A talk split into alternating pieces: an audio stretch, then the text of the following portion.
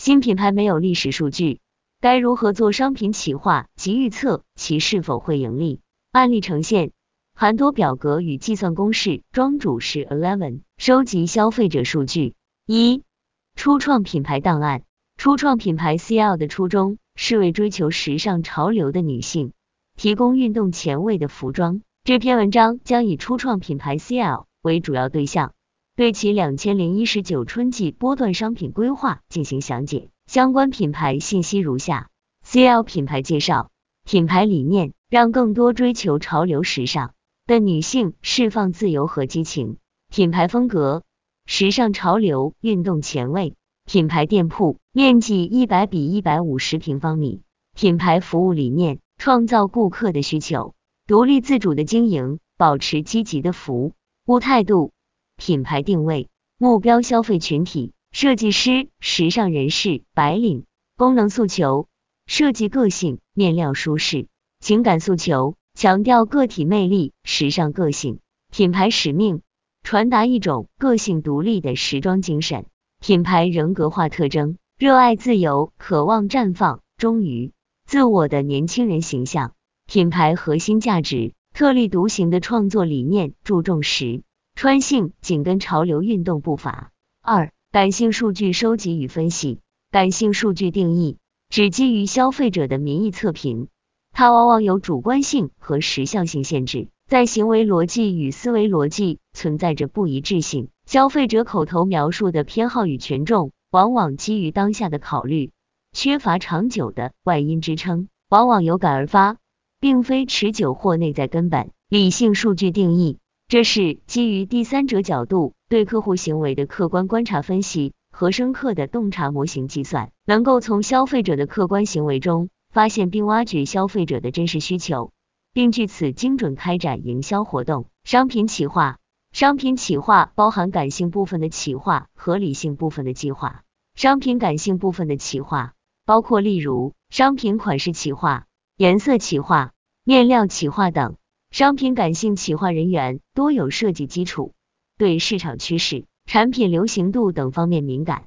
确切的说，这个过程其实也需要理性。只不过大多数人在做的时候，还是会多用直觉加经验来做，而在一些公司，这些工作可能也被视为设计企划的一部分。商品理性部分的计划、商品财务计划、价格企划、商品组合计划等。商品计划人员一般善于数据分析和逻辑推理。商品规划分为商品经营策略、商品企划 MD、空间计划 VM。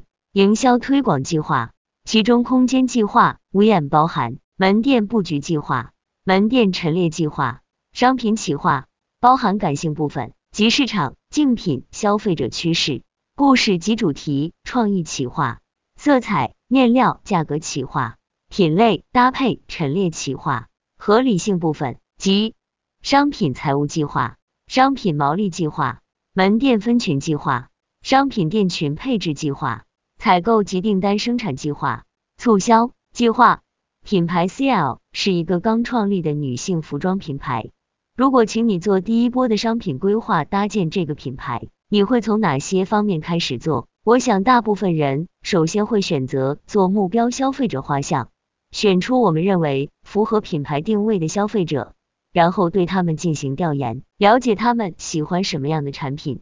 在此，我们先选一百八十张。目标消费者的照片，这些是我和小伙伴们一起找的图，找的就是我们眼中认为的目标消费者，看看他们的穿衣风格是怎样的。在这一步，我们主要是靠主观的判断，得出一些感性数据。在目标消费者的数量选择上，自然是越多越好，那样对目标消费者的认知会更加相对准确，但工作量也会更大。接下来。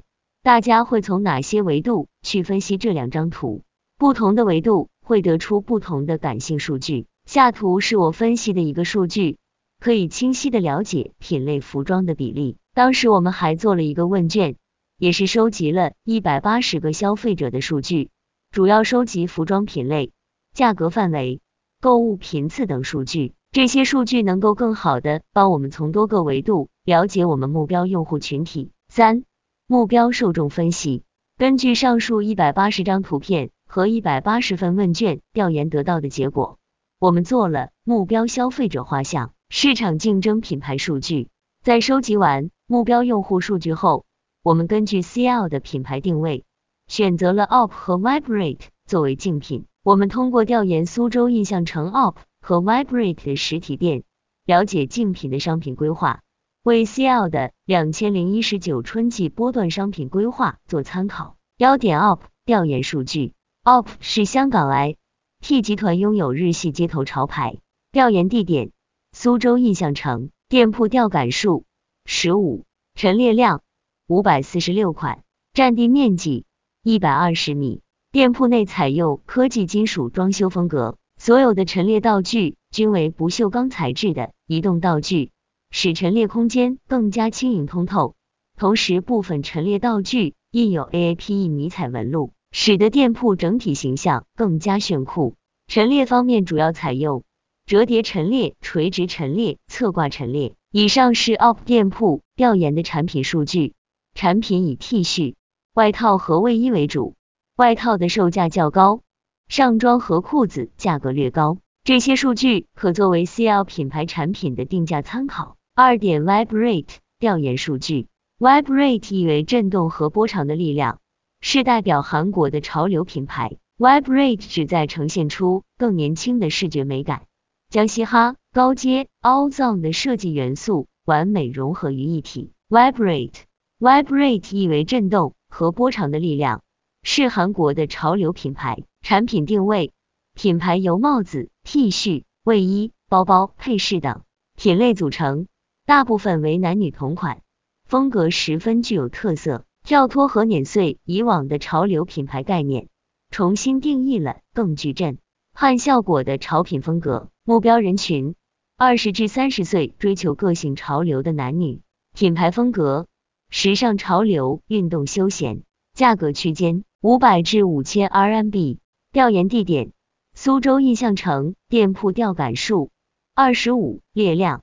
三百二十九款，占地面积两百一十五米。经过调研发现，Vibrate 店中一共有四百件左右的服装，其中五月新推出产品有一百件，新旧占比约为百分之二十五。Vibrate 在中国的实体店很少，一个城市仅有一家实体店，一般分布在一线城市和新一线城市。下图是 Vibrate 的店铺结构图。